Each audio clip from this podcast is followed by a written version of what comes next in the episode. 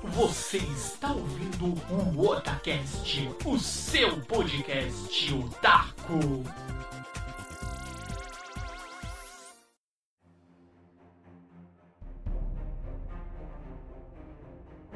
Oi, eu sou o Nando e aqui é o Otacast! Oi, eu sou o líder e eu tenho a marca do Melhodas no meu braço.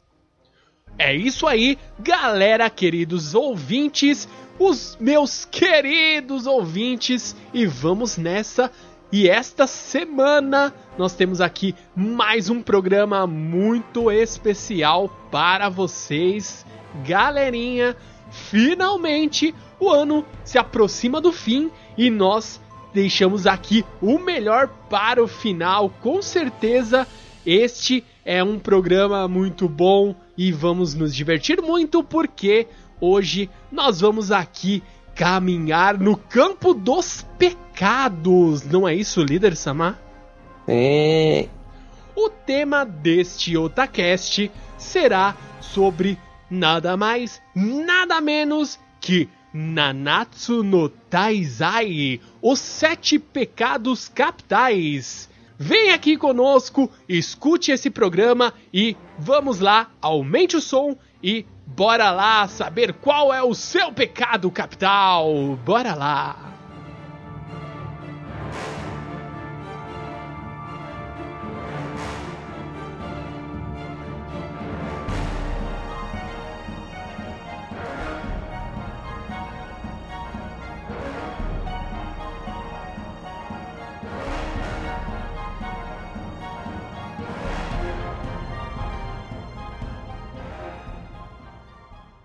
Líder Samar, finalmente chegou o momento de falarmos aqui sobre os sete pecados capitais Nanatsu no Taizai.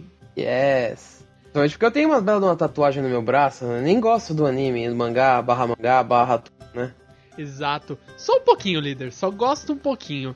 E este aqui é uma. Eu tenho, sabe, eu, eu conheci de uma maneira bem curiosa, vou até ilustrar aqui um pouco para vocês. Estava eu, um belo dia, na nossa querida Netflix, por favor. Estamos aguardando aí o patrocínio, o ano não acabou. Entre em contato conosco, contato.robotacast.com.br. e eu estava um belo dia navegando no Netflix. Ah, vamos ver aqui os animes. Eu vi lá, né? Nanatsu no Taizai e tal, né? Tem um nomezinho lindo, maravilhoso em inglês lá. Que eu até esqueci o nome em inglês. Bem, whatever. Nanatsu no Seven Fin, Seven Isso. Sins, uma coisa É, assim. os Sins Pecados, é. The Sevens Deadly Sins, uma coisa assim. Ah, Uhum. Tava lá, lindo, maravilhoso, eu olhei e falei, série original Netflix. Por que não? Vamos lá. Cliquei, comecei a ver, falei, pô, bacana, né? História legal, animação boa, a dublagem muito boa também, por sinal. Falei, pô, bacana, né? Achei interessante, comecei a assistir, vi, ou acho que uns, sei lá, uns seis episódios dublados, e depois eu falei, ah, deixa eu ver como que tá o áudio em japonês também, né? Ah, Eu, eu pensei que só tinha dublado e, e só tinha em, é, em inglês, mas tinha lá em japonês. Continuei assistindo, claro. E, meu, achei muito bom a história. E depois, eu acho que foi, não foi com. Acho que falei com você, líder. Comentei e falou: ah, não, tem um mangá tal. Falei, pô, baseado no mangá. Daí realmente eu percebi lá na abertura, fala, né? Um pouquinho antes da abertura. Baseado no mangá é, do Nakaba Suzuki. Eu acho que é esse, né? O, o autor. Eu não lembro É, se eu não me agora. engano, ele sai na, na- não é na, na Jump. Ele é publicado em outra, outra na editora, Weekly. Shueisha. Não é na Weekly Shonen Magazine? Não é? Eu acho que é da Shueisha, não é? Ver? Deixa eu ver.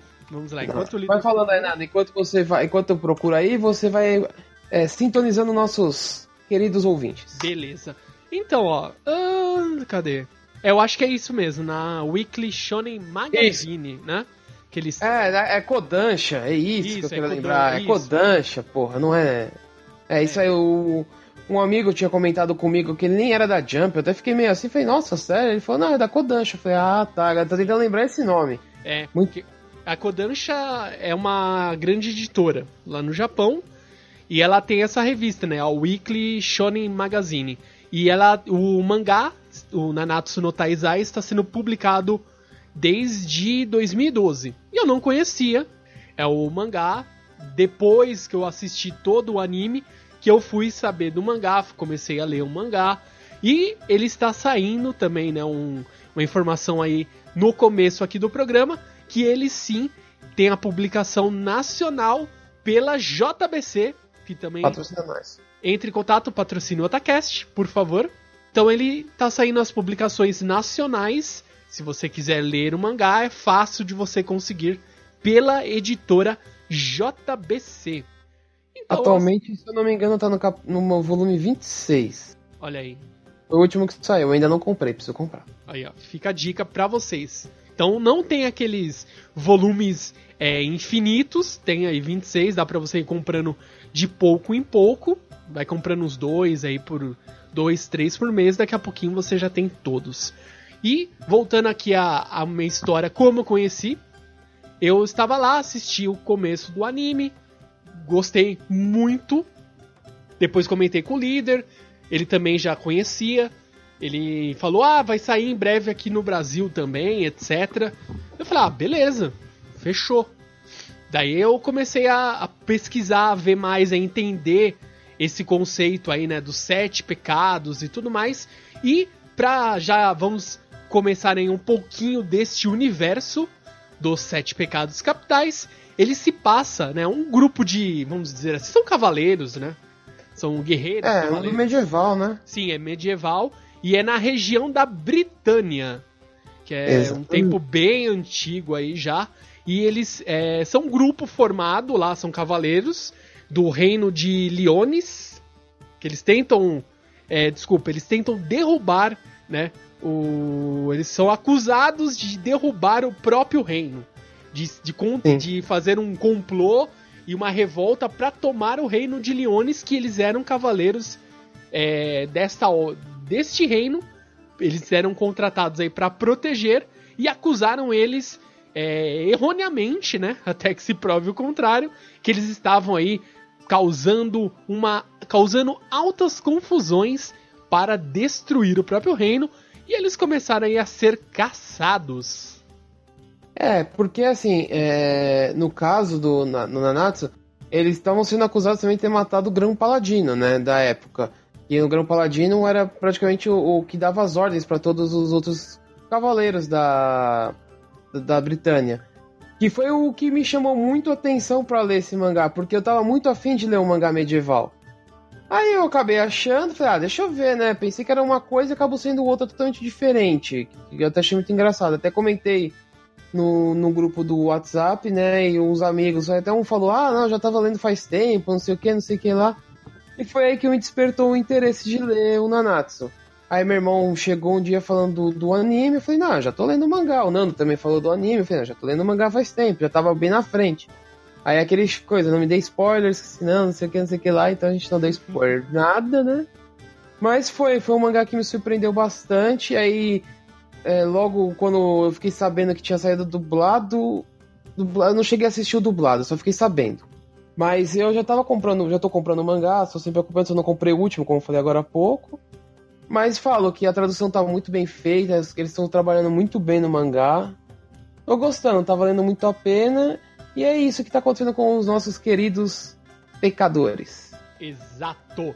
E eles são aí então esse grupo de cavaleiros que foram acusados de derrotar aí, de matar, né, um, praticamente é o Gran Paladino, foram acusados e começaram a ser caçados e eles sumiram. Eles sumiram, tinha recompensa, é, cartazes de recompensa atrás da cabeça deles, mas eles desapareceram, se tornaram é, os cavaleiros lendários. E cada um deles, que coincidentemente são sete, foram acusados de um pecado capital. Que é o que eles são marcados por estes pecados, né? Então a gente pode já começar a contar um pouco aí dos personagens e dizer aí o porquê cada um está marcado com um pecado. Sim. No caso, o, a, a, protagonista da série não é bem um protagonista, né? Porque começa contando a história de uma armadura errante que tá acusando a região, E um, o barman acha que é alguém que ele conhecia, mas acaba não sendo, e aí você descobre que a protagonista da série, assim, não é a personagem principal, né? O personagem principal é o, um dos, o capitão do, dos Sete Pecados, mas a mocinha que, como, que interage é a princesa do reino da Britânia, que é a Elizabeth, que ela tá atrás dos Sete Pecados para que eles ajudem ela a consertar o reino. Porque ela, tá, ela suspeita que os paladinos do reino estão conspirando e realmente, eles estão uh, acabando com a população da Britânia, cobrando impostos tipo gigantescos de caro, é, tornando escravos, pegando os homens para trabalhar, porque com a desculpa de que isso é uma coisa para guerra contra os sete pecados, eles uma hora vão atacar e eles precisam estar preparados para isso. E depois mais pra frente você descobre que é um puta de um rolo maior. Mas Elizabeth, princesa, andando por aí com uma armadura gigante. Ela encontra ninguém mais, ninguém menos que o Meliodas. E depois, no final do cast, eu vou levantar uma, uma coisa muito engraçada aqui no começo e que muita gente até hoje não teve uma resposta, mas a gente vai chegar lá. Lá ela conhece um barman, que aí ela acaba descobrindo que aquele é o Meliodas, o capitão dos sete pecados, que carrega o pecado da ira. No começo você não entende muito por que, que ele carrega esse pecado, mas pra frente no anime barra mangá você descobre o porquê. Mas ele vai desenrolando a história, que ele é um barman. Você também descobre mais pra frente que ele conseguiu aquele bar vendendo a arma dele. É, tipo, é uma arma lendária com poderes super ultra mega blasters fodão. E ele vendeu por uma pichincha para comprar um bar. O bar ele tá... é Chapéu de Javali, o nome do bar. Chapéu de Javali. Por quê? Porque o companheiro do Meliodas nesse bar é ninguém mais ninguém menos que o capitão dos restos o Hulk. Exatamente. Lendário porquinho. Ele come todos os restos que, tem, que sobram no bar. E uma coisa que é engraçada que você vai descobrindo um pouco mais pra frente é o bar se move. O bar não é um lugar fixo, a taverna, né? É, é um porco gigante que é a mãe do, do Hulk uhum. que anda pra lá e pra cá. Então, tipo, o que, que o Meliodas faz? Ele vai andando pra informações, porque um bar é o melhor lugar para você conseguir informações. Qualquer RPG você sabe disso. E como o Nanatsu não deixa de ser meio que um RPG, né? Já que estamos falando do mundo medieval, cavaleiros, você upa e tal, né? Exato. Naquela ideia de upa, né? Uhum. Você já nota que a melhor maneira de conseguir informações é uma taverna. Exato. E por aí começa a desenrolar a história, porque graças ao pedido de Elizabeth, de tanto ela encheu o saco lá, assim, encheu o saco não, de tentar convencer o Meliodas, ele acaba então tá bom. Então vamos reunir os sete pecados e vamos reconquistar o, a paz da Britânia. Salvar o reino também, no caso. É, e o que muito acontece, ele. A Elizabeth, ela não sabe, né? Ela acha que eles morreram, todo mundo fica falando para ela é, desistir da ideia, que os sete pecados já morreram, etc. Porém, ela não desiste, ela vai lá, consegue encontrar o Meliodas. É, o Meliodas ele avalia, vê que realmente a Elizabeth ela não quer fazer né, nada mesquinho, nada egoísta ela quer realmente salvar o país dela. E ele vai lá e ele fala: beleza, já que você tem uma. É, como é? Você não pode andar sozinho, eu vou lá e vou te proteger. Eu vou ser o seu cavaleiro, eu vou te proteger. Daí é o que acontece. É. Ela, ele fala, ah, mas eu não sei se. Ah, mas todos estão vivos? Não sei, vamos atrás deles. Mais ou menos isso. É. Com certeza, um ou outro, ele, o Meliodas sabia. É, tinha esse conhecimento, sabia que estavam vivos. Principalmente um que a gente vai falar daqui a pouco, mas como a gente é uma pessoa educada, vamos aqui. Primeiras damas, temos a outra dos sete pecados, que é nossa querida Diane. Exatamente, o pecado da inveja. Aí você pergunta, por que que ela, uma dama, né, uma, uma carrega o pecado da inveja? Bom, primeiro que ela é uma gigante. E segundo que é, do clã dos gigantes. O segundo ponto é o seguinte, ela tem inveja das pessoas porque ela, ela, ela é meio que apaixonada pelo capitão. Só que ela tem aquele, aquela insegurança, né? Ah, eu sou gigante, ele jamais vai poder, né, ter alguma coisa comigo, bababá, bububu. Então ela tem inveja das pessoas que têm o tamanho normal. É, eu acredito, assim, não é, nunca foi dito isso, mas fica muito explícito que esse é um dos motivos ela tem inveja de ser o pecado da inveja, porque ela tem inveja exatamente desse ponto.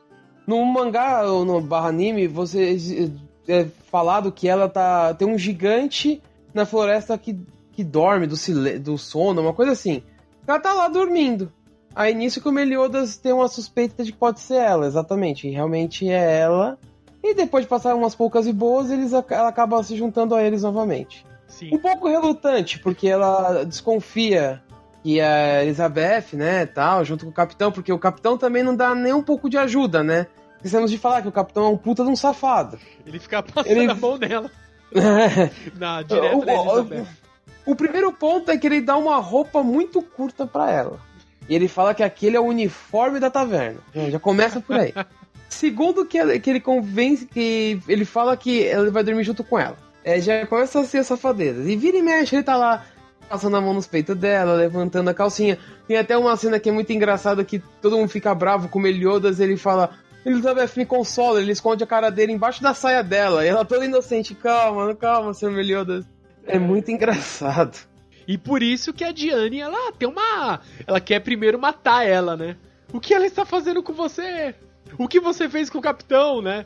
Tudo não é o capitão que é. que ela chama assim o Meliodas, né? De capitão. Realmente ele é o capitão dos sete pecados. E ela fica, o que, Uhum. que você fez com ele? Ela, ah, nada, não fiz nada. E o Meliodas, não, não sei de nada, né? Ele tira o corpo Exatamente. fora, tipo, eu não fiz nada. Com aquela cara de safado dele. E outra coisa que a gente pode também ainda detalhar, que é, uma, é um dos pontos que já te deixa bem intrigado, que é o seguinte, se passou muito tempo, eu não lembro agora de cabeça quantos anos se passaram. E Eu não lembro. eu Vamos lembro que uma das primeiras coisas que aconteceu quando o Meliodas e a Elizabeth encontraram com a Diane, ela ficou olhando pro, pro Meliodas e falou: Nossa, mas ele não mudou nada. Ela fica bem intrigada já, e nisso você também já fica intrigado. Fala, como assim não mudou nada? Isso não está cheirando bem. 10 anos Aí, passaram. E ele não mudou nada, né? Realmente, quando mostra flashback, ele tá a mesma cara. Bom, é. Daí você já fica Mas- com a pulga atrás da orelha. Mas também, se você parar pra pensar, a Jenny também não mudou muito. Acho que os únicos, a única pessoa que mudou mesmo foi o Ban, que a gente vai falar daqui a pouco. Sim. E o, o último dos pecados que aparece que a gente vai falar depois também, que eu já, já adiantei que a gente vai falar do Ban. Gente- O Ban, né? Tem mais alguma coisa pra falar da Diane? Não, Diane basicamente é isso. Ela era, um- faz parte de um clã de gigantes. E os gigantes eles já estavam é, sendo bem, já se tornando algo escasso. Antigamente, bem antigamente, eles eram abundantes no mundo. E conforme o mundo moderno foi passando, foi crescendo, eles começaram a diminuir a espécie do clã dos gigantes. Basicamente é isso. Ela é uma das poucas que sobraram. Sim, é, porque teve uma guerra também, que a gente pode falar um pouco mais pra frente, que envolveu todas as raças e acabaram afetando muito, principalmente os gigantes. Porque eles eram muito perseguidos, porque eles eram ótimos manipuladores da Terra. Bom, tanto que a magia principal da, da Diane é, envolve a Terra, que é o. a- a- tipo, ela veste armadura de terra, tipo, refor- reforçamento, né? São as magias dela. Mas é bem isso daí sobre a Diane. E depois, durante o caminho, o próximo pecado que aparece é o Ban, que é o pecado da a raposa do, pega, do pecado da ganância. Faltou falar isso, é, a Diane carrega o símbolo da serpente, da inveja, e o Meliodas carrega o dragão do pecado da ira. O Ban, ele tem um dom, ele é um homem, que teve uma infância bem filha da puta, né, diga-se de passagem, e ele é muito ganancioso, ele quer ter tudo. E ele tem o dom de ser imortal. Ah, mas ele nasceu. Não, ele não nasceu. Ele ac- acabou desenrolando uma história em que ele acaba tomando a água da vida. Que é a famosa água que o Mestre Kami também toma no Dragon Ball. Tem a mesma. Exato. Só que em circunstâncias diferentes. Mas eu, realmente ele toma essa água, ele fica realmente imortal. Desde que. é, não sei se tem alguma. Tem que sobrar uma célula, alguma coisa pra ele se reconstruir, É. mas realmente. Ele que é imortal. Acho que é mais ou menos igual aquele princípio do Majin Buu. Sobrou uma célula, ele volta. É dessa mesma pegada mesmo. Algumas coisas sobre ele. Ele tava preso. Ele é um dos poucos pecados que tava preso. Aí ele é um dos pecados que mais muda. Por quê? É, ele tava com cabelo grande, com barba, todo tiozão. Por quê? Passaram-se 10 anos. E ele tava preso porque ele queria. Não é porque os caras eram muito foda. Tanto que ele sai, quando ele descobre que o Meliodas tá procurando os pecados, ele sai por vontade própria de lá. Ele não Ele quer, sai- né? A princípio ele não quer. Ele vai lá, o Meliodas invade a prisão, acha onde Não, tá, né? na verdade ele já tinha. Ele já tava escapando.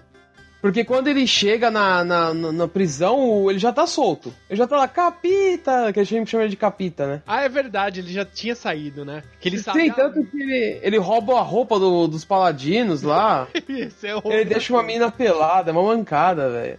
E assim, uma coisa bem, bem marcante do Ban é que ele é forte, bem forte. Além de ser imortal, né? Sim. E ele tem um poder muito, muito. Esse poder é muito bom, cara.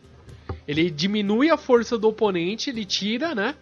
É, tipo, praticamente ele suga a força do oponente e adiciona pra ele. E uma coisa que é bem marcante nele é que ele se importa com todos ao redor dele. Apesar dele ser o- a ganância, talvez por ser ganancioso ele queira ter a ganância de todas os pessoas queridas próximas dele. Porque muitas vezes ele se arrisca sabendo que tá meio ferrada a situação, pelo Meliodas, pela paixão da vida dele, que ele tá atrás de um jeito de reviver ela. Sim. Até pelo Hulk ele. Ele se importa muito com ele. Exatamente. Ele chama ele de mestre, né? Chama Uhum. o Hulk de Xixô, mestre. E uma coisa interessante que é uma marca registrada da taverna é a comida do Meliodas é horrível, horrível. A Elizabeth também não tá muito atrás. Aí quem cozinha na taverna, o Ban. O Ban é um excelente cozinheiro. é muito engraçado, cara, que tipo, o Hulk come os restos, né? E até às vezes ele fala, nossa, esses restos são horríveis. É. E Bom, outra coisa, o Ban, a gente pode falar mais um pouquinho dele, ele não. É, ele é bem durão. Você vê que ele tem aquela. o jeito bem arrogante, só que ele é uma pessoa que ele compra a briga. Eu acho que seria mais essa questão da ganância, porque ele vê que a pessoa às vezes tem algum problema. Ele, por ser ganancioso, ele vai lá e fala: Não, esse, esse problema agora é meu também e eu vou lá resolver. Por mais que ele diretamente às vezes não precise lá resolver, ele, por ser ganancioso, ele quer ir lá e vai resolver, entendeu? Acho que seria também esse lado da, da ganância dele. Ele quer, sabe, tudo ele quer fazer e tudo ele deseja ter. Bom, depois disso, nós somos apresentados ao pecado da preguiça. O urso. É o urso? Não, É o urso, É o urso, mesmo. O urso do pecado da, da preguiça, que é o King. Também conhecido como Harley Quinn. É, ele, todo mundo chama ele de King porque ele é o rei das fadas. Ele é que protege a floresta das fadas e a fonte da juventude, que é justamente onde o Ban tomou a água. É uma coisa que é, bom, já não é muito spoiler, né? Lógico, o Ban se teve um mini relacionamento com a irmã do King, porque o King abandonou a floresta para tentar achar o amigo dele, o melhor amigo dele, que acabou fugindo, na, que acabou na verdade sendo capturado pelos humanos. E nesse meio tempo ele também acaba conhecendo a Diane, só que ro- acontecem outros rolos, isso foi muitos, muitos anos antes da história de Meliodas e companhia. Ele, pe- ele achou a Diana, que ainda era uma gigante criança. Ele protegeu ela dos humanos e etc. Cuidou dela. E no final, que foi bem triste, aí um, ele teve que abandoná-la. Esse foi Sim. um momento bem triste mesmo. E no- quando ele volta, ele vê que o, o, o reino lá das fadas foi destruído. Olha que confusão, cara. Exatamente. E todo mundo acusa ele. É, ter é o abandonado o reino. O engraçado é, é que ele é uma das poucas fadas. Na verdade, ele é, acho que é a única fada que tem lá que não tem asa. Em momento algum mostra as asas dele. Mais pra frente rolam umas outras tretas, mas não vamos falar disso agora. É, ele é a única fada que voa por natureza, assim, né? Mas não tem asas. É engraçado isso. É, ele deixa a irmã dele tomando conta da floresta e a irmã dele acaba morrendo. E o Ban, um dos objetivos do Ban é achar um jeito de reviver a irmã dele, do King, né, no caso. E por aí vai desenrolando. É, ele tem muito, no começo você vê que ele tem muita mágoa do Ban, justamente por causa da irmã dele ter morrido. O, ele, ele é o primeiro que fala um pouco sobre. Que a gente pode falar depois de falar dos personagens. Cada um deles carrega uma arma lendária, que a gente até citou que o Meliodas vendeu a dele. É, ele é o primeiro que mostra uma arma lendária, que é uma arma que é passada para todos os reis das fadas, né? E ele tem uma a forma verdadeira dele estranha, né? Ele é um cara meio gordão, meio estranho, meio esquisito. Ele tem vergonha dessa forma dele, né? É, porque também se passou bastante tempo, né? Ele era mais novo, provavelmente, e também já se passou muito tempo aí. Desde que os, os sete pecados eles foram. A trupe, os cavaleiros foram desfeitos. Ele se passou um tempo e ele mudou, né? Ele até muda a aparência. Sou eu, não sei o que, né? Mostra ele, né? Eu mudei um Uhum. pouquinho, né? Tipo, ele ganhou mais peso, porque ele é o pecado da preguiça, né? Daí ele fica com vergonha de usar essa forma que é a verdadeira dele, porque por causa da Diane, né? Ele fica com vergonha, ele sempre fica na outra forma de criança. E é basicamente isso que a gente pode falar dele por enquanto. King é, eu acho ele um personagem bem legal. Ele tem a arma dele, tem muitas formas que a gente pode falar mais pra frente, Sim. então vamos passar pro próximo, aí depois a gente volta um pouco nisso. Sim. E o próximo é o Gocher, que é o pecado da luxúria, a cabra do pecado da luxúria. O que é engraçado nele é que ele carrega uma armadura que foi construída justamente pra ele se manter é o poder dele, né? Alguma Conter, coisa né, assim. o poder dele. conter o poder dele, porque então, tipo, no caso ele seria muito forte. Só que, na verdade, ele, tipo, é um cara muito franzino. Ele é um palitinho, um bonequinho de palitinho, basicamente. Ele é muito magro, muito assim, você pensa, né? A armadura, a hora que você vê a armadura vazia, né, que é dada, Aham. você pensa que o cara é um monstro de forte, não sei o que, é nada. Ele é mó magrelinho. O Gautier tem uma, uma, uma habilidade meio esquisita. Ele não tem sentimentos. Tanto que um dos objetivos dele é encontrar um coração. Para ele poder entender o que os sentimentos, entender interações sociais, essas coisas, porque ele não tem sentimentos por nada. Ele, tanto que um dos hobbies dele é ler para aprender sobre o mundo, sobre os sentimentos, sobre essas coisas. É, ele também, entre aspas, é imortal. Ele não tem um coração, então ele não morre.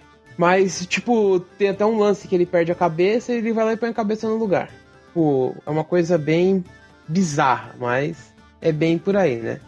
Sim. mais que nós podemos falar sobre o Gautier? O Gautier, ele tem um poder de apagar a mente das pessoas, mudar os pensamentos das pessoas. E ele tem- pode se transformar. Ele toma a forma da pessoa. E também tem a, a questão, ele pode chegar. Tem até uma cena que, que ele faz isso. Ele pega um dos personagens lá, ele insere uma memória na, no personagem para que ela pense que ele, que o Gautier, é irmão dela. E sempre amou ele pra, pra ele sentir essa, esse amor, né, de irmão, de ser, sabe, ser amado. Ele quer entender. Ele tem praticamente aquelas mesmas dúvidas que o Sai no Naruto ele tinha. Ah, mas como Exato. que é o como que é o sentimento? O que que é isso, sabe? Ele não entende. Por que as pessoas choram? Ele olha assim, por que, que você tá chorando? Até uma parte, né? Ah, que minha mãe morreu. Ah, sua mãe morreu, tá? Daí ele fica pensando, ah, mas por que? Tipo assim, ah, ela morreu, tá? Todo mundo morre. Mas eu tô com saudade dele. Que saudade? É, eu quero muito vê-la, eu não posso mais vê-la. Eu queria muito ver ela mais uma vez. Ele vai lá e se transforma nela só pra pro garoto ficar feliz e ele sentir, né? Sabe, ele fala com a voz da, da mãe dele, ah, vem aqui, filho. Ele pega as memórias dele, reconstrói a imagem, se transforma na mãe do, do garoto e pro garoto abraçar, sabe? Eu te amo, eu te amo, pra ele entender um pouco essa esse esse sentimento humano. Ele não entende nada, né? Depois de muitos rolos em que ele se envolve lá pela armadura dele, e alguém que tava. em um grupo que tava caçando o, o Gautier, né? No caso da armadura. Ele acaba se juntando ao grupo, né? E eles vão. Aí, tipo, começam os rolos, mas mais pra frente é apresentado. Bem mais pra frente é apresentado outro dos pecados. Que é a Merlin, pecado da gula. Ela é a Javali. Ah, javali do pecado da gula. Acho muito louco, né? É, é- um, é que nem o caso ficou como javali, mas a primeira. Os caras traduziram como porco rosso. Bem engraçado, a Merlin é uma feiticeira que não se sabe quantos anos ela tem. Ela não tá na Britânia. Ela tá fora, ela tá. Onde que é, Nando? É Camelot. Camelot, isso, pô, boa, Nando. Pô, conhecer a história do Rei Arthur e não lembro, esqueci de Camelot. Merlin Tanto que ela- Camelot. É. Tanto que é até meio cômico nessa parte, assim, porque realmente ela é a feiticeira do Rei Arthur, Sim. que é rei de Camelot. Ela volta, é, tanto que ele, o, como é apresentado a Merlin, ela tá usando um feitiço monstro, que até assusta os paladinos da época, porque falam, quem é esse feiticeiro que consegue criar tantas coisas com um feitiço? Tipo, então já sabem que, o, que, a, que a Merlin não é pouca porcaria. Pelo contrário, ela é uma puta de uma feiticeira. E o que é até engraçado, o, quando é apresentado a Merlin, ela tá com capuz, né? E você pensa que é um feiticeiro, mas na verdade é uma mulher escondida. Tanto que depois se revela, todo mundo reconhece ela e tal. E ela tava atrás do Meliodas por vários motivos. E um deles que é muito engraçado é por causa do Arthur. Ele queria con convocar o, o Meliodas para ser o cavaleiro dele, o grão paladino da, de Camelot. Tanto que o, ele aceita, ele só tem falou, só vou resolver uns problemas e a gente pode ir pra lá. Então, tipo, meio que ele vai abandonar a Britânia e vai para Camelot, né? Assim, é o é, é, seria esse o destino, mas não foi bem isso que aconteceu. Mas realmente é, era isso que deveria acontecer. Pra falar um pouquinho da Merlin, ela é, ela realmente ela tem um, uma forma pecaminosa, é bem exposta, né? Não tem muito o que comentar a respeito disso. Ela é uma, como eu já falei, ela é uma feiticeira monstra e ela gosta de fazer experimentos. Tanto que um deles é a armadura que o Gautier usava, né? No caso. Foi ela quem fez para conter o poder dele, para ele não ser localizado. Tinha uma parte de coisa que aquela armadura fazia. Mas é bem isso. Mais alguma coisa? Não falei você, já falei muito, cara. Ah, ela tem uma, um poder vasto, praticamente, da magia, um conhecimento absurdo da magia. E tem uma cena aí que a gente não vai dar esse spoiler, mas ela consegue vencer até a morte. É, e antes de encerrarmos a primeira parte, vamos falar do último dos pecados, que ele aparece bem na frente, bem lá pra frente do mangá, que é o que é o, o pecado do orgulho, o leão do pecado do orgulho. Exatamente. Eu sou doido pra fazer a tatuagem dele nas costas um dia. Olha aí. Ah, bem, né? Esse aí tem um poder praticamente roubado e overpowered demais. Só como título de curiosidade, no, no livro dos fanbooks, aqueles famosos livros que mostram os personagens e tal, ele é o único personagem que está escrito com um poder imensurável. Ou seja, o poder dele não tem limite. O que acontece com esse cara é o seguinte: ele tem uma força que varia dependendo do, do, do, do momento. Sim, da hora se do for, dia. Isso, se for dia, ele vai ser extremamente violento e forte. Assim, violento, ele vai ser forte e arrogante. E à noite, ele é mais fraquinho, ele é bem frágil e ele fica, né, meio na dele. Mas realmente, o Skyler ele é um, extremamente forte. Ele é um outro pecado que já começa com a arma lendária dele. Eu acho que é o único além do do King que já começa com a arma, né? Tipo, ele também tem uma. Quando ele é apresentado no mangá, no, porque no anime ainda não rolou isso, tá, guys? Isso aí, pra quem não vai ser apresentado futuramente, me desculpa aí pra quem tá só acompanhando o anime, mas vai rolar um spoilerzinho. Ele tem uma taverna, né? Só que a taverna dele não é igual a do Meliodas. Na verdade, entrega a bebida para cidades próximas de onde ele tá. Para as tavernas, né? No caso, de onde ele tá próximo. E no, no, no, desenrolar da história, ele acaba se encontrando com. O Ban acaba encontrando ele por acidente.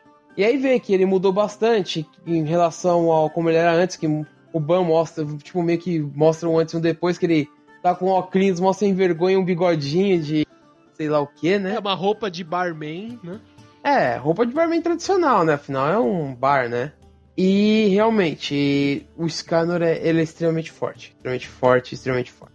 Numa da, mais pra frente eu falo um pouco de uma das cenas mais foda dele. Mas é basicamente isso, o Scanor. E ele é meio que apaixonado pela Merlin. Só que ele tem medo de. Ele não conta isso pra ela, né? Apesar da Merlin suspeitar, mas deixa quieto melhor não arriscar você mexer com a Merlin, né? Ela não tem um temperamento muito amigável. É, mas se você parar pra pensar, ele é uma das poucas pessoas que tem coragem de fazer algumas coisas. Porque, por exemplo, tem uma cena no mangá que a Merlin tá tomando banho e a única pessoa que tá dentro do, do, do, do recinto do banho é o Scanner, que ele tá fazendo uma massagem nela. Nossa, corajoso. Não, ela aceita numa boa. Ela falou obrigado pela massagem, Scanner, foi muito boa. Aí ele fala, é, você sabe das minhas habilidades. Ah, e ele tem uma outra coisa que é muito marcante dele, que ele faz é, músicas ou poemas, uma coisa. É poemas que ele faz. Referente a algumas situações. Olha, essas são as marcas registradas dele. Sim. E assim, não encare ele durante o dia, porque ele vai. Muito provável ele vai te trucidar. Exatamente, porque ele é extremamente arrogante. Extremamente arrogante. Sim. Então não encare. Ele é, acho que, um dos praticamente de força, como líder Samar bem disse, no fanbook número 2, que saiu lá em 2016, o próprio criador da série, Suzuki Nakaba, ele descreveu como imensurável o seu poder. Exatamente. Certo. Então a gente já vai encerrando aqui primeira parte, a gente descreveu um pouco da história e também descrevemos aqui os sete pecados capitais. Então segura mais um pouquinho e vamos para a segunda parte sobre mais informações de Nanatsu no Taizai. Bora lá!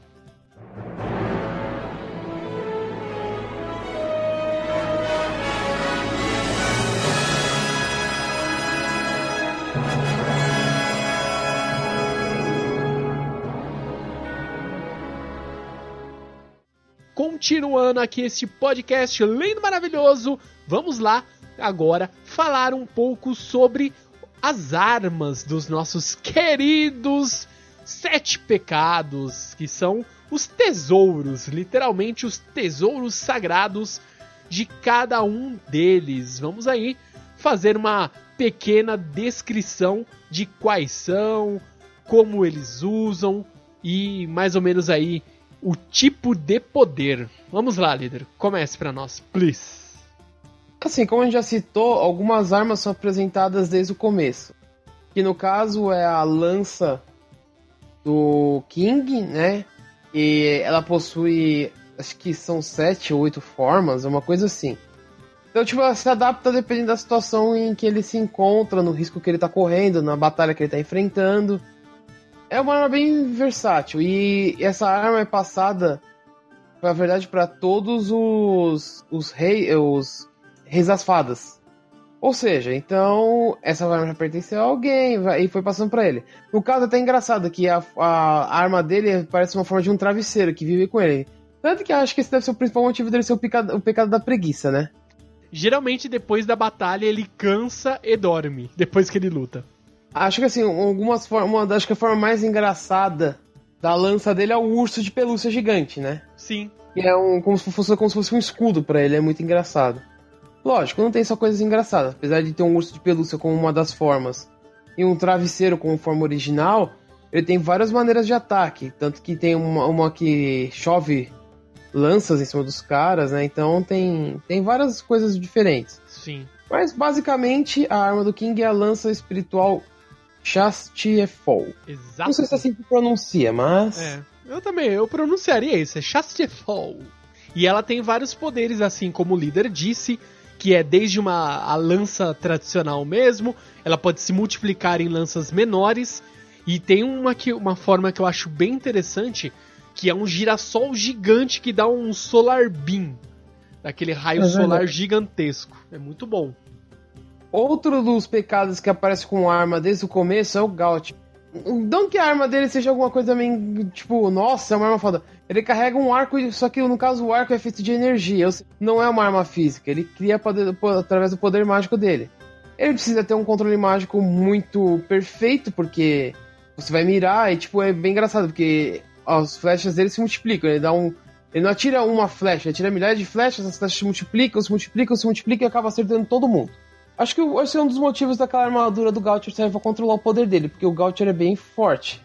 E ele não tem sentimentos, então ele vai atingir suas feridas. Ele consegue ler sua mente também. Então o Gautier acho que a arma dele é meio roubada, mas não tem muito o que falar dele. É um arco flecha que atira uma, milhares de flechas. Óbvio deve ter mais coisas, mas não foi apresentado mais nada até o momento. Sim, e são dois arcos. Ele tem o arco gêmeo de Herit.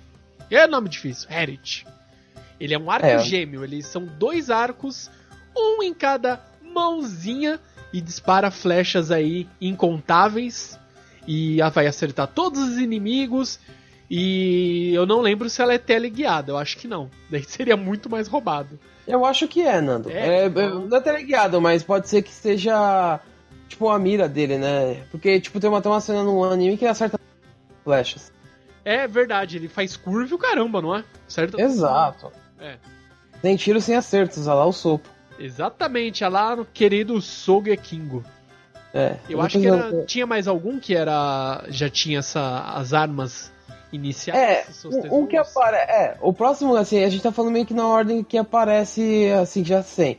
Mas no caso, a Diane, é, quando o King pergunta das armas para eles, o Meliodas fala que vendeu, a Diane fala que ela perdeu, e o Ban não lembro o que, que ele fala, mas tipo, até que ele fica meio inconformado.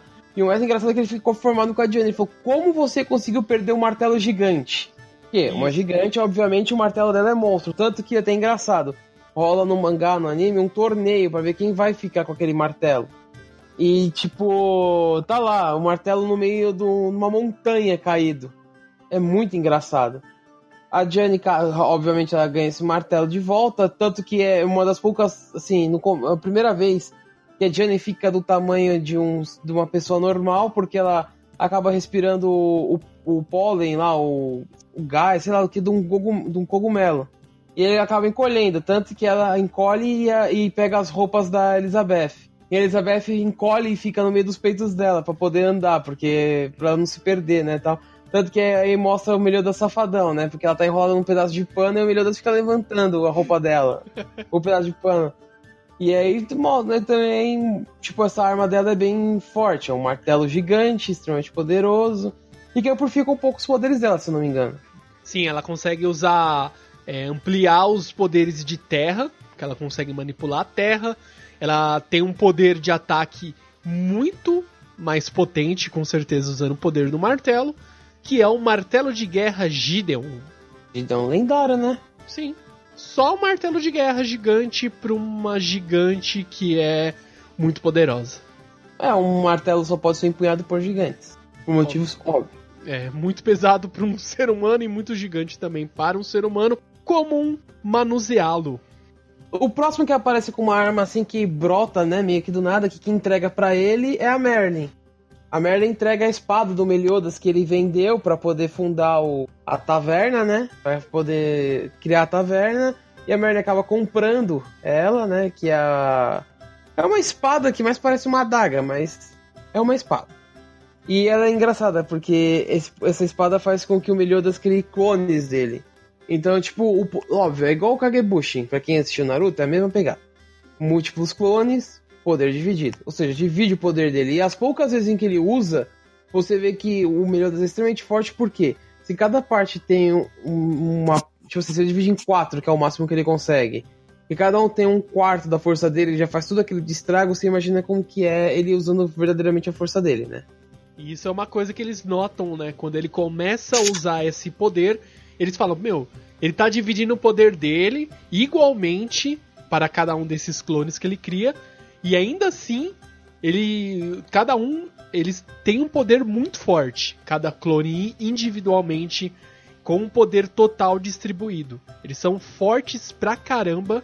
Então, o poder do Meliodas é extremamente forte.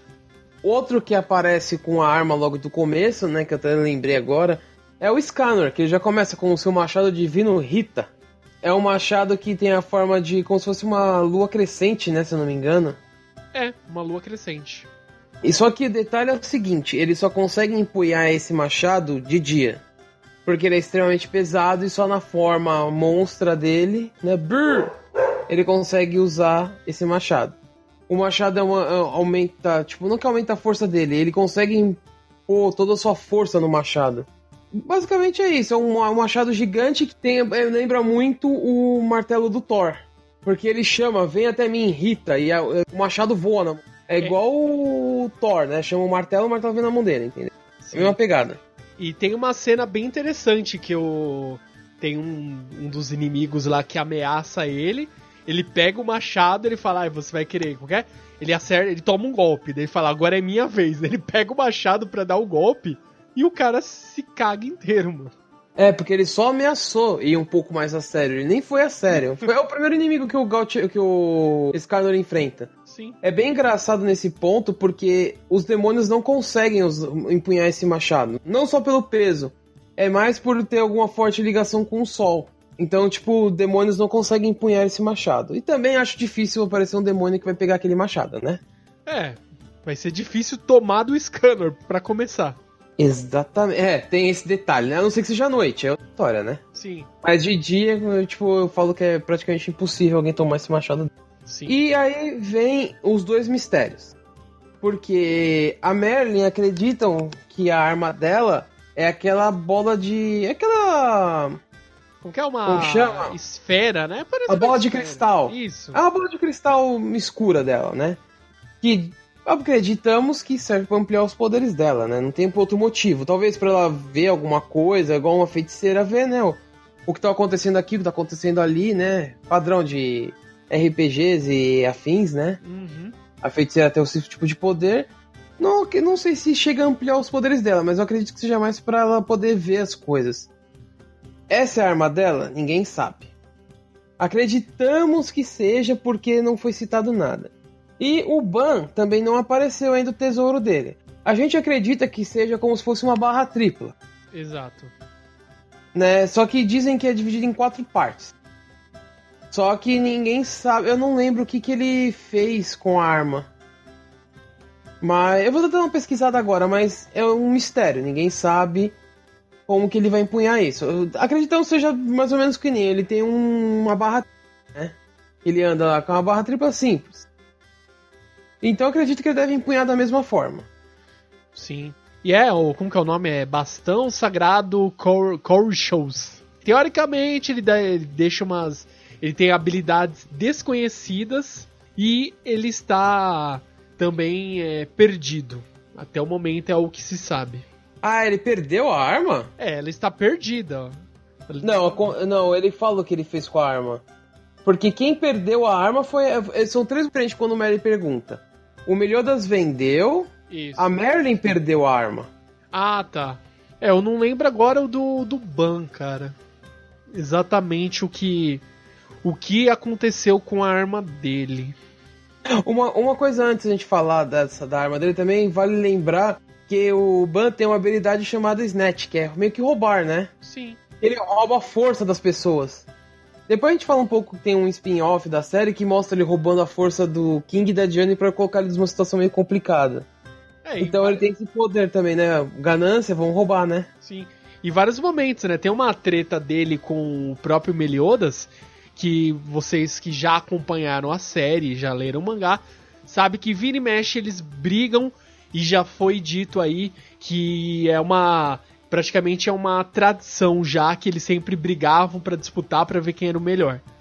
E o- tem um momento que ele vai e usa no Meliodas, né? O Meliodas fala: "Ah, você tá usando isso, tal, você tá roubando meu poder, mas não vai ser o suficiente". E mesmo ele roubando o poder do Meliodas, atribuindo para pro próprio poder do Ban, não consegue derrotar o Meliodas. Fica, meu, ele é muito forte, o Meliodas. Exatamente. É impressionante, né? Porque exatamente no torneio que tá valendo o martelo da, da Diane, ele, ele rouba o poder do Meliodas e não adianta nada. Bem, eu acho que questão dessas da- das armas dos nossos queridos guerreiros aí dos sete pecados capitais, a gente pode deixar, líder, para os nossos ouvintes. Eu sei que eles também adoram pesquisas e mistérios e deixe aí para nós no comentário se você tem mais informações sobre elas, caso você tenha, ó, em tal capítulo do mangá já foi dito onde está o paradeiro da, da arma do Ban, ou essa arma aqui também tem este poder, deixe aí no comentário para nós, ou mande pra gente no e-mail, ou interaja conosco nas redes sociais. Assim a gente vai trocando uma ideia linda e maravilhosa, interagindo com todos vocês. Exatamente. E o que a gente pode falar aqui um pouco, sem entrar em muitos detalhes, é um pouco como funciona é, a história, né? A gente falou aí que passa no reino da Britânia, também tem o reino de Camelot, lendária Camelot aí dos livros de série do Rei Arthur e tudo mais. E essa primeira saga, o começo lá da, da aventura, onde Elizabeth ela quer salvar o seu reino Britânia e livrar de todos os corruptos e todos que querem a destruição do seu reino. Então Meliodas vai lá, começa a caçar aí, a procurar ele e a Elizabeth, a reunir todos os membros dos sete pecados. E para depois o que? Eles têm que impedir aí um grande mal, né? Que não era só simplesmente para roubar dinheiro, existia um grande mal por trás disso. Que é, no caso, são os paladinos que tomaram o poder, acabaram envenenando o rei e, com, e mataram o grão paladino, que no caso era irmão de um deles, era irmão do Drifus, que é um dos paladinos que tomam conta lá do reino. E eles usam a desculpa de que quem tentou matar o rei e que matou, na verdade, quem matou o grão paladino foram os sete pecados, porque eles acabam sendo meio que pegados na cena, eles veem, né, o grão paladino morto e acaba recebendo a culpa, né, por isso. Sim. Que no caso é o Hendricksen e o Drifus. Esses são basicamente os vilões. Sim, não chega a ser vilões no começo, né? No começo só o Hendrickson, depois você descobre que o Drifus também acaba se indo pro lado das trevas. Mas aí até tem umas, umas cenas bem legais que o Drifus se junta com o filho dele para lutar contra o Hendrickson, que ele foi meio que possuído por um demônio, né? Que ele próprio pôs no corpo dele. E é basicamente isso que a gente pode falar sem, dar tantos spoilers. Existe outro que eu acho que é bem marcante, que é o Ju Thunder, que ele é um fã o ídolo dele é o Meliodas, tanto que o sonho dele era ser um cavaleiro para poder lutar junto com Meliodas, né? No, eu não sei se ele tinha vontade de ser um dos sete pecados, isso nunca foi dito, mas que ele é muito fã do Meliodas. Às vezes até umas cenas muito engraçadas rolam no anime por causa disso, dele, fazer, dele poder ter a chance de lutar junto com Meliodas, fazer as coisas junto com Meliodas. Ou seja, tipo, fã número um de carteirinha do Meliodas. Ele manipula o trovão, né? Ele tem um golpe é, muito forte dele, ele vai, concentra e faz uma chuva de raios. Praticamente é uma tempestade de raios. Ou ele dá aquele ataque concentrado e já era, desce um puta raio. Que até pro Meliodas não é brincadeira não, faz ele titumbiar bastante. Uhum. E outra coisa que a gente, sem dar spoilers, é claro, mas entre o Gil Thunder e o próprio Meliodas, tem um grande cliffhanger, assim, uma sabe? Aquela mudança brusca na história que você desacredita. Você fala, meu, como isso? Não é possível, sabe? Tem uma mudança muito boa aí de. Você acha que vai acontecer tal coisa e muda completamente. E ele fala, ah, já tal, já, sabe, eu já sabia que isso ia acontecer, por isso eu fiz essa, esse tipo de atitude, sabe? Uma mudança total e no momento muito importante aí na logo no começo aí da, das, no começo não, né? Na primeira saga, vamos colocar assim. E tem essa esse cliffhanger, essa mudança brusca na história e você fala, meu, não acredito, sabe? Basicamente. Sim, mas é muito bom. Para quem ainda não assistiu, a gente não vai entrar em muitos detalhes, que eu sei que tem bastante pessoas que depois que a Netflix fez a animação, assim como eu, é, começou a acompanhar, Agora. a Netflix tá... não fez animação, ela só passou, Nando. Não, não, é original Netflix. Animação? Sim, é da Netflix. Tem certeza disso? Absoluta. Original Netflix. Ah, aqui ó, o Ban teve a arma dele roubada. Olha lá. Quando ele tava bêbado. Ó, curiosidade aqui já, né? Vamos falar um pouco das curiosidades, ó. Os tesouros sagrados foram confiados a ele, para ele, eh, para eles, no caso pelo rei Leonef quando eles quando os sete pecados foram se, quando se formaram. E é isso. Agora, já que a gente tá falando de curiosidades, vamos falar de algumas curiosidades. Uma coisa muito curiosa para quem começou a assistir, pra gente não dar tantos spoilers, é o seguinte: no começo do, do anime, você, todo mundo vai reparar que mostra várias vezes até na abertura. Mostra o cartaz dos sete pecados que são procurados, né? Uhum. Ninguém repara, é, lógico, todo mundo reparou, até Elizabeth comenta nossa, o Meliodas é diferente do cartaz dele. Mais pra frente, numa das sagas atuais, que tá rolando até. Já tá meio que rolando no mangá, você vê que ele é parecido com um demônio que aparece mais pra frente. Aí fica a dúvida, por quê?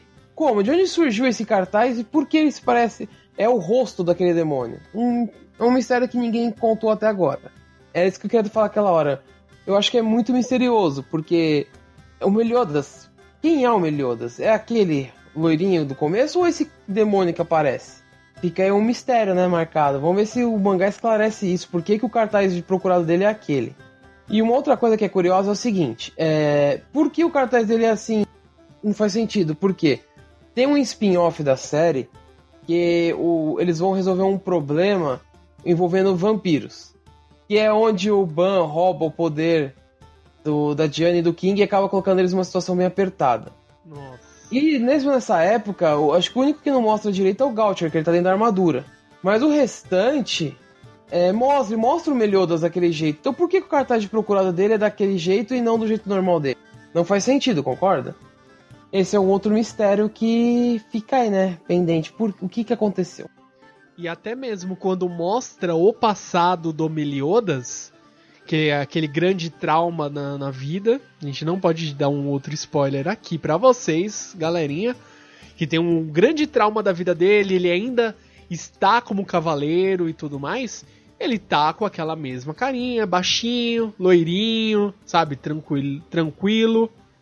E então a gente não sabe ainda o porquê este mistério, que é um, né, um dos grandes mistérios na série.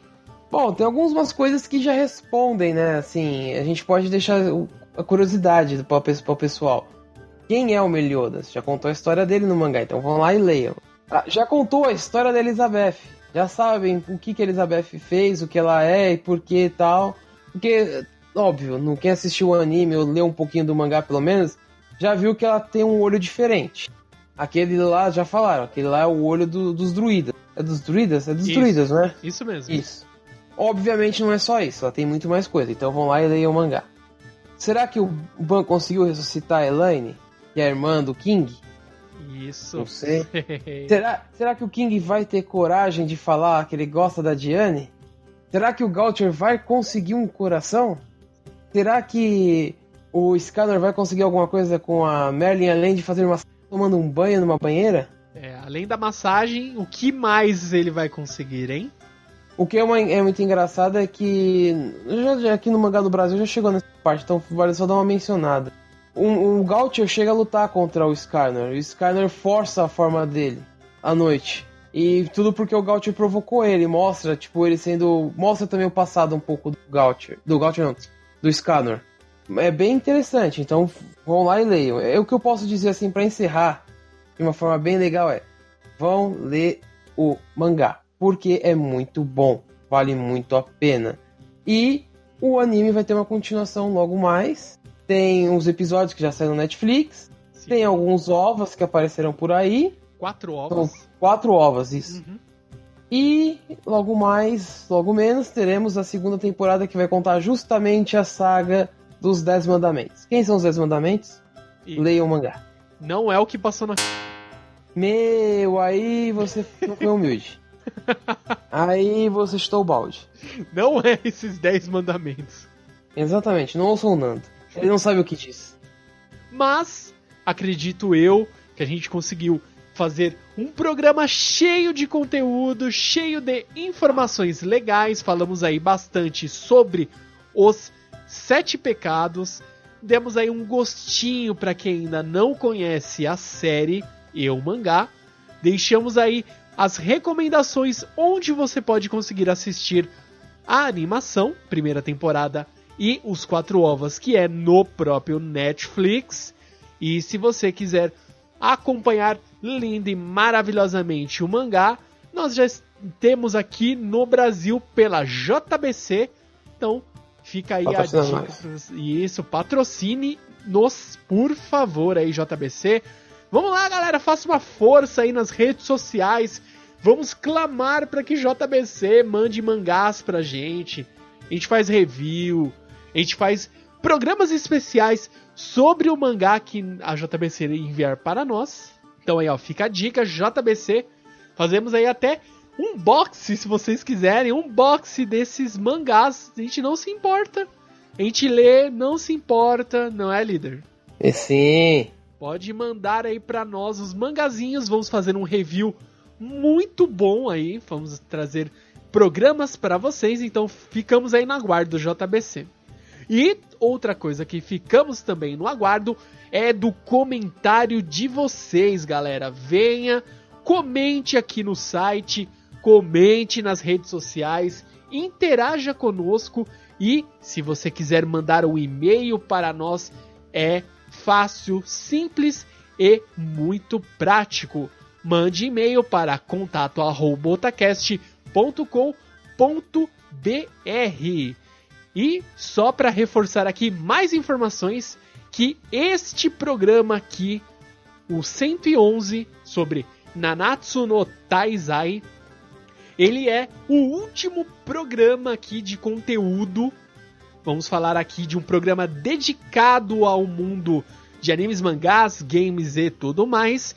O próximo programa, o próximo podcast já vai ser o último podcast do ano. Sim, galera.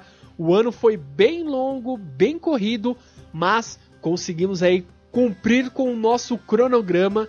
Mantivemos aí programa quinzenalmente, com, intercalando com os nossos hangouts. Conseguimos aí fazer bem o dever de casa este ano. Então, o próximo programa, nosso querido Otacast, ele vai ser um programa aí de recapitulação, uma recapitulação sobre tudo o que aconteceu esse ano, das coisas boas que nós conseguimos, do que nós esperávamos e aquela meta, sabe, que a gente não conseguiu. A gente vai falar um pouquinho aí, uma retrospectiva, melhor dizendo, sobre o ano de 2017 que está chegando ao fim, não é isso, líder Samar? Sim. Então, nos vemos no próximo Otacast e até mais. Bye bye.